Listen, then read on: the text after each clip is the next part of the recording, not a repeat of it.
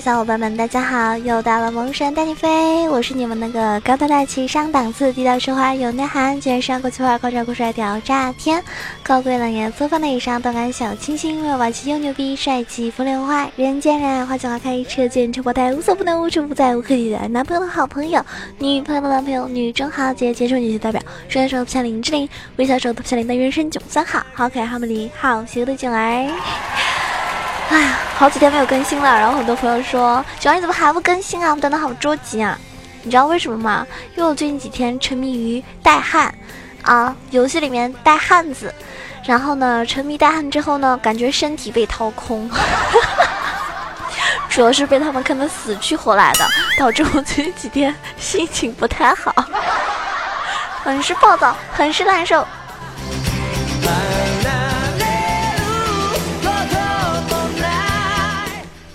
比如说，经常一些看我直播的小伙伴都知道哈，我呢比较喜欢带粉丝一起玩，那他们呢也特别特别希望我带他们一起玩。主要是我这人其实一个人玩也没什么，或者说我跟自己的朋友玩都可以。但是，那我看很多粉丝要跟我一起玩，那他们又送我礼物，是不是？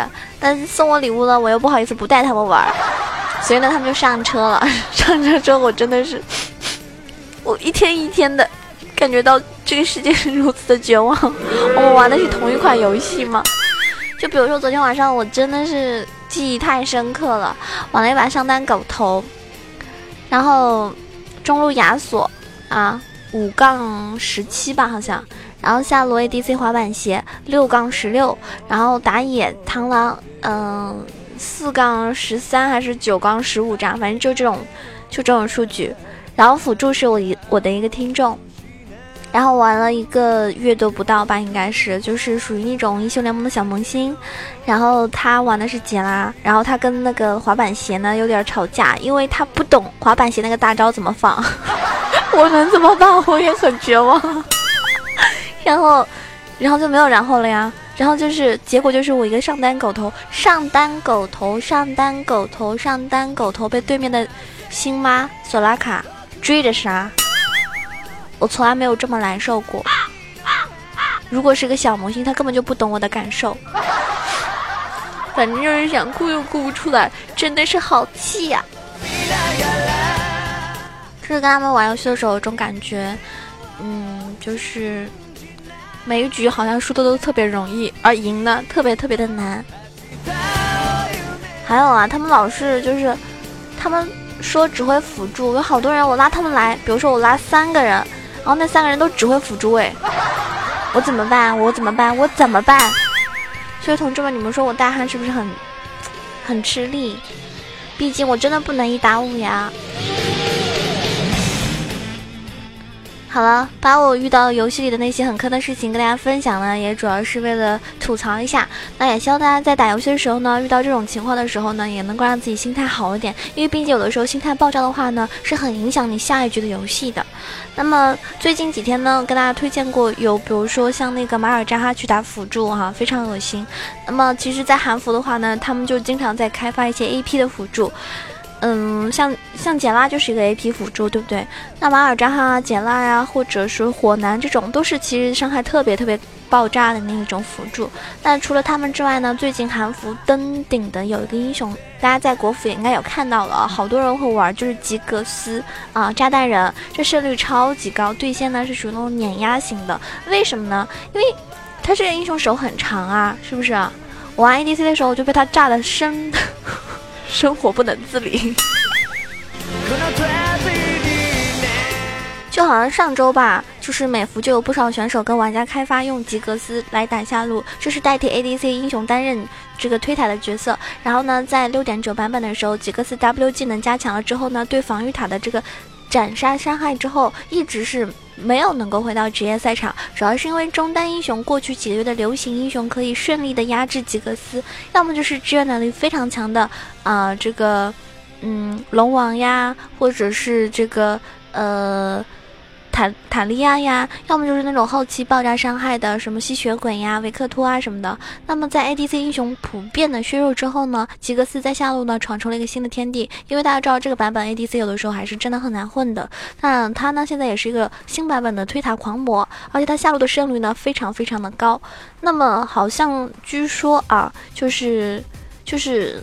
嗯，拳头游戏共享的一个数据端口收集了各大服务器的一个英雄竞选率和胜率来说的话，就是一月九号那天，韩服这个什么一个比较准确的网站里面有足够的样本数据引入了我们吉格斯下路位置的一个表现，就是说吉格斯已经在韩服下路胜率是达到第一名，高达百分之五十三点二九，这个数据是真实可呃可靠的。那么也就是说，这个英雄胜率很高，而且它代替的是 ADC 位置。那么为什么很高呢？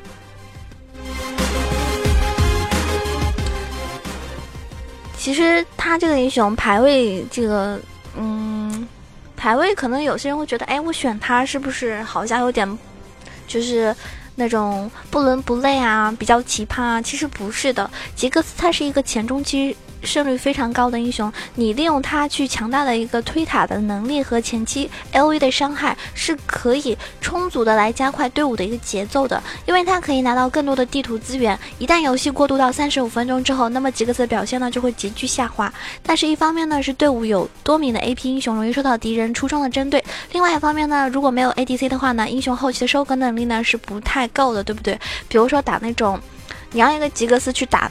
上单的那种特别肉的英雄的话就很难，但是如果是嗯，我方的 ADC 是维恩啊，或者是女警啊，或者是呃金克斯等等哈，可能去打肉的话就会比较好打。所以呢，有些人觉得他后期可能不够强，但是我觉得吉格斯这个英雄在，对你们都发育起来了，别人根本就没有后期，好吗？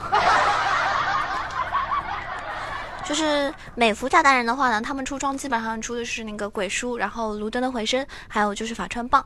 那么韩服的炸弹人呢，就基本上出的是鬼书、卢登的回声以及帽子，就感觉可能韩服的伤害更高点。但是，嗯，美服的话呢，可能讲究的是一个法穿吧。反正我觉得韩服来说的话，吉格斯下路跟欧美服的出装是不一样的，就是它第一个大件，大部分选手都会选择，呃。这个鬼书嘛，那有足够的回蓝和也有冷却的缩减。但是第二个大件呢，欧美服的话呢，选择清兵能力更强的卢登的回声，而韩服呢，就是青睐推塔能力更强的巫妖之祸。那韩服跟欧美服的吉格斯前期的胜率呢，都是超过百分之五十四的，所以韩服啊就更倾向于加强前期推塔的节奏。巫妖之后的耀光呢，被动在点塔的时候呢是有法强的一个加成的，而且附送的法力值和冷却缩减呢，对于下路是无法拿到蓝 buff 的吉格斯无疑是一种福音。那么因为所有的 AP 都其实是比较缺蓝的嘛，当然他出这个的话呢，对他来说非常好。而且吉克斯清兵能力呢本来就很强，那卢登的回声特效呢只能说是锦上添花。在第三个大件，大部分玩家玩家都会可能选择去出法穿的时候来提高一个穿透伤害。那毕竟中期这个敌人也开始堆的那种魔抗，对不对？所以呢。嗯，面试者的死亡之帽价格就又很贵，就是帽子太贵了嘛，所以呢，很多人会先出那个法穿，除非大优势的时候才会考虑出帽子。那吉格斯技能距离非常非常长，而且可以远程的去 poke，加上有一定的自保能力，所以呢，不太需要中亚沙漏进行自保。大家知道他那个大招很远很远就可以丢。反正我那天玩玩一把镜的时候，对面是吉格斯跟亚索，然后，然后就没有然后了呀，然后我就被他一直炸炸炸炸炸炸炸。然后我就崩血克拉卡了，反正很很难受，跟他对线。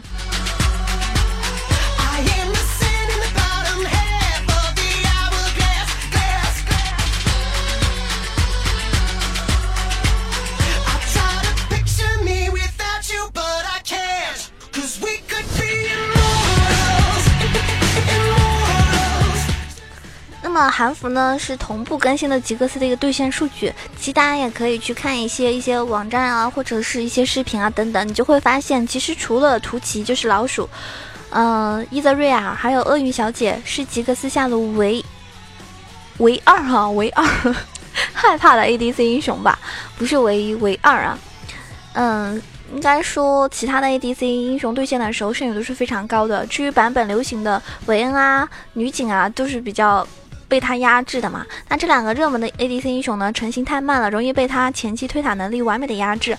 而那个 EZ 啊，灵活的走位呢，成型就比较快，也是让吉格斯很头疼的。那好运姐呢，就是因为她对线伤害非常高，在大招这个在。早期的时候，团战的时候呢，也是比较致命啊，所以这两个英雄呢是比较好对线的。但是老鼠的话，我觉得，呃，老鼠的话，因为我觉得前期也不是特别特别强，老鼠至少成型两个装备的话，就是伤害是非常爆炸的，所以老鼠呢，可能前期也不是特别好打吧。嗯，如果你们看到对面选了这个吉格斯的话，我建议大家在选 ATC 的时候可以参考一下，选择 EZ 或者是女警，呃，女枪，这样子的话呢，对线起来的时候会舒服很多。因为大家知道，有的时候有些人会觉得，哦，我们走后期吧，我们走一个后期团战非常厉害的，或者是后期那个，嗯，起来之后。无人能敌的英雄，但是你们有没有想过，一旦前期爆炸了，后期真的是很难很难起来的。因为高端局的人，他们是不会给你这种节奏，不会让你这么容易就去翻盘，对不对？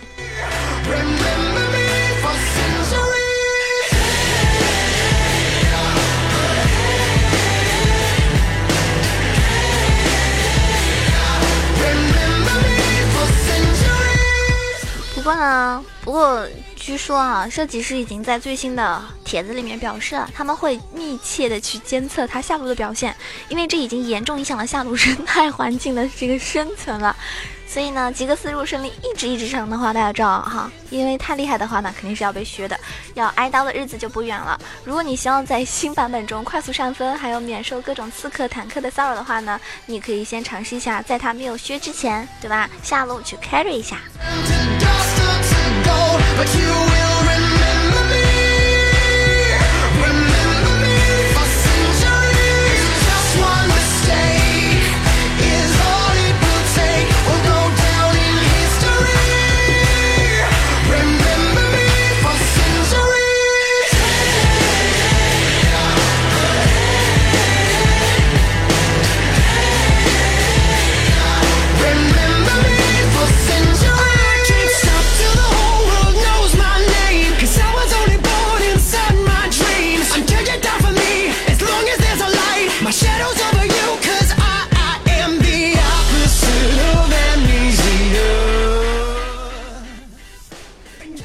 在节目中呢，有提到过凯南这个英雄。其实我觉得啊，嗯，上单凯南呢，也是一个嗯，怎么说呢，灵活性很高的英雄，因为他有一技能，可以保命，可以逃跑。逃跑可以追击，那他的大招啊，伤害也非常爆炸。然后我觉得去补刀啊，因为他也不耗蓝，所以他补刀啊什么的，有的时候我觉得你也可以一直丢技能。那凯南其实作为 S 六世界总决赛上面最火的一个上单英雄之一吧，很多玩家对他印象还是非常好的，而且他也对线的时候很强势。我觉得应该算没有特别多的天敌，或者说去克制他的英雄。对吧？有的时候也是毁天灭地的一个大招存在，导致凯南一直是路人局比较热门的英雄。那么最近呢，在韩服流行起攻速凯南的打法，大家也可以尝试一下。因为之前我们都是玩 AP 凯南，对不对？所以呢，嗯，大家可以去感受一下韩服这个开发出来的呃一个呃。攻速流的凯南，那么攻速流是怎么样怎么样打呢？今天呢，简单的给大家介绍一下，因为时间有限嘛，我觉得每期节目呢不能推荐太多，所以呢，今天就细说两个英雄。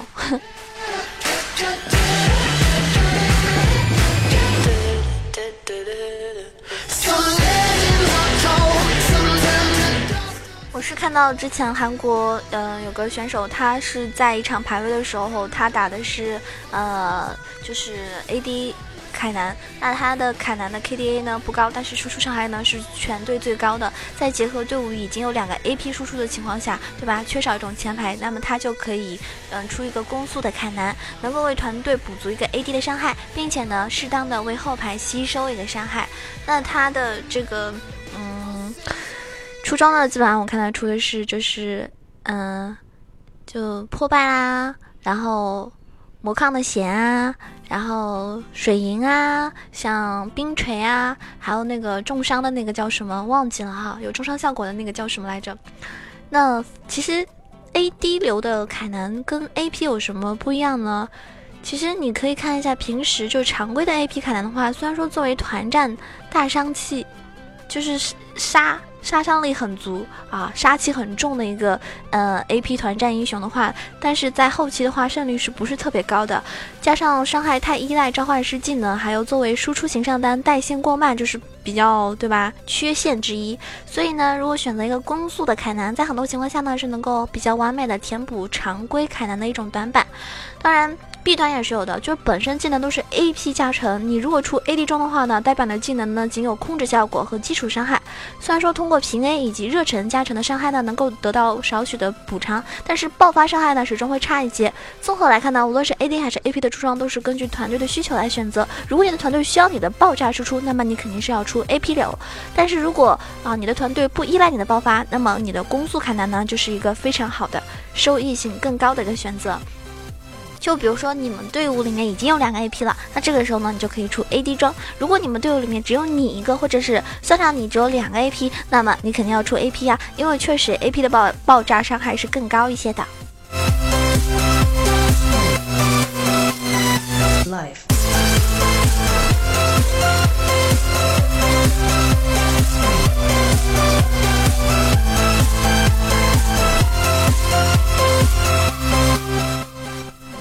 选的是 AD 流的凯南啊，攻速的凯南的话呢？嗯，就首先你要稳定的发育补刀，因为你要把自己当一个 AD 来打。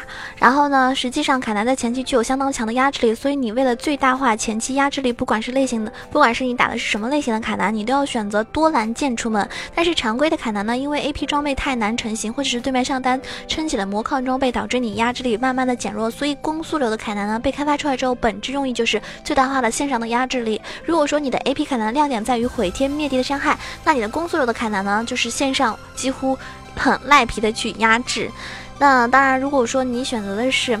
呃，AD 就是攻速流的凯南，那你就主 W 负一，W 作为唯一和攻速挂钩的技能，主加没有什么好说。但是为什么要选择负一而不是负 Q 呢？首先，你的 Q 技能的基础伤害不错，但是热忱叠起来的凯南呢，不缺少这一点伤害。而且攻速的凯南是需要黏着对手不停的搞事情，而且带线的时候呢是容易被抓，E 技能机动性是非常关键的。所以你相对起来呢，负一比负 Q 收益要高高很多。那照你作为上单，是不是上单？线路这么长，打野很容易抓。然后你如果推线又推得很过去的话呢，你的 E 呢就很容易要保命。所以呢，你去负 E，对吧？可以啊减 CD 时间。所以呢，嗯，很重要这一点。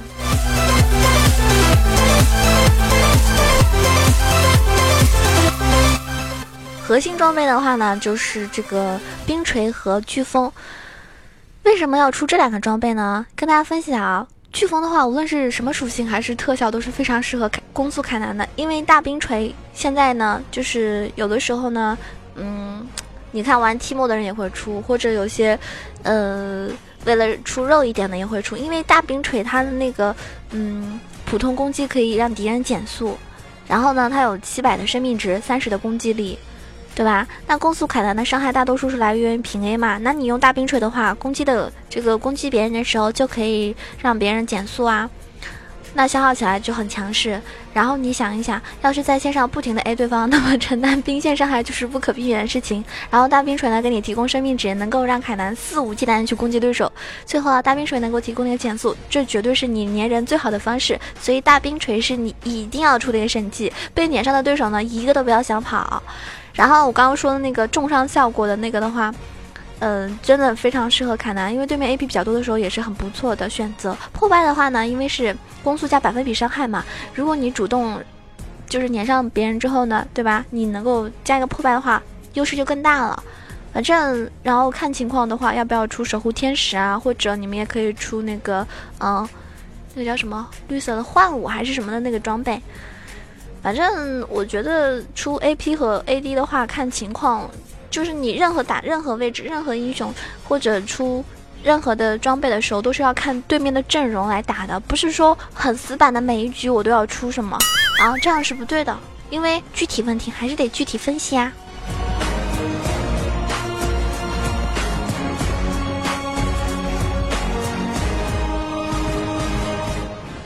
那今天推荐的这两个英雄呢？嗯，建议大家可以尝试一下。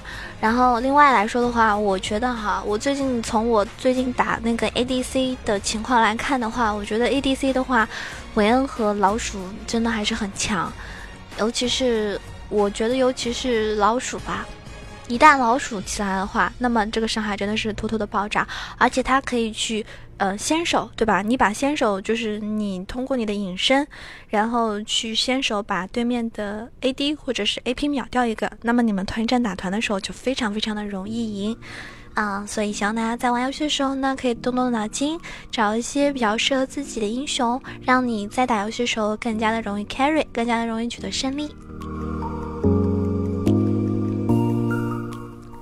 嗯，接下来呢要解答一些问题啊，有很多小伙伴呢现在已经学会了每天晚上来熊猫 TV 看我直播，但有些人是为了看我 看我被人家坑，有些人是为了看我一秒补喷，是吧？然后有些人呢是可能想跟我一起玩游戏等等哈，不管怎么样都欢迎大家每天晚上来我的熊猫 TV 房间号是二二三九九八看我的直播，那我也会在上面等着你的到来。呃，如果有更多的动态呢，一定要关注我的新浪微博萌熊小鹿酱 E C H O，也可以关注到我的公众微信号 E C H O W A 九二。那欢迎你们加入我们 QQ 群八幺零七九八零二八幺零七九八零二，可以在群里找一些开黑的小伙伴。呃，上一期呢我说到了就是。嗯，收到了喜马拉雅的一个手机壳，然后但是那个手机壳我实在是用不了，因为型号不一样。那如果说你想要获得这个手机壳呢，就可以选择打赏，我会在打赏里面选一位是正好是就是六啊或者七啊，可以就 iPhone 六七都可以带的那个手机壳。嗯，然后好像大家没有给我留言啊，没有跟我说你是什么手机型号的，所以我不知道送给谁。那么上期打赏的小伙伴们呢，有为他的天空，我知道我很任性，一方萝莉控，停了，还有沙山全正以及苏格拉的旧时光，谢谢以上几位小伙伴们。上期可能是因为好像嗯打赏出了一个 bug 啊，很多人可能一开始打赏不了，所以那么怎么办呢？嗯。就是上一期打赏小伙伴能不能告诉我，你如果你正好是这个型号的话，对吧？我就把这个手机壳送给你们。我总不能是不是把把这个手机壳送给正好不是这样的话，那就没有意义了，对不对？就比如说你性别男爱好女，然后我非要送你一个男朋友，这岂不是很尴尬的一件事情吗？想要这个手机壳的，上期有打赏的小伙伴们可以给我留个言啊，私信啊什么都可以。那么再解答一下上一期大家大家提出的问题，呃，比如说这个有个小伙伴是个妹子，她说，她说，嗯，我就是妹子呀，我喜欢撸啊撸才爱上你节目的呢，然后节目都听完了，为什么我直播时候不视频呢？我已经说了，因为开直播有的时候，平时就是不开摄像头的时候就特别卡。然后放歌都比较卡，所以开摄像头的时候呢就更加卡了。一般我直播的时候会用手机直播比较多。如果想看我手机直播的话呢，一定要关注新浪微博呢。那么我们这期节目呢也快要结束了，谢谢大家的收听。如果你喜欢囧儿，记得点击一下右上角，呃，右上角还是右下角有个订阅按钮哈，我们节目订阅，这样的话呢第一时间可以收到我的通知。好啦，记得点个赞，打个赏，评个论哦。土豪们，过年啦，是不是给宝宝多打个赏呀？年终奖就靠你了呀！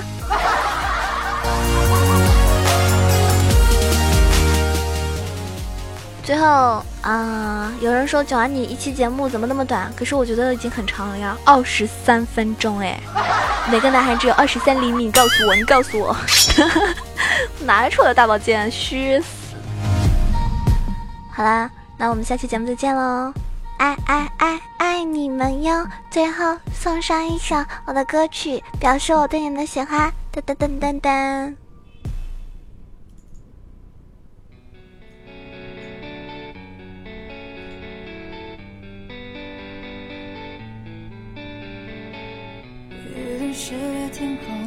回的很讲究，你说你不懂，为何在这牵手？我晒干了沉默。会的很冲动，就算这是做错，也只是怕错过。在一起叫梦，分开了叫痛，是不是说没有做完的梦最痛？迷路的后果多难承受。在爱过了才有。能不能给我一首歌的时间，紧紧的把那拥抱变成永远，在我的怀里，你不害怕失眠。哦，如果你想忘记我演的失忆，能不能给我一首歌的时间，把故事听到最后才说再见？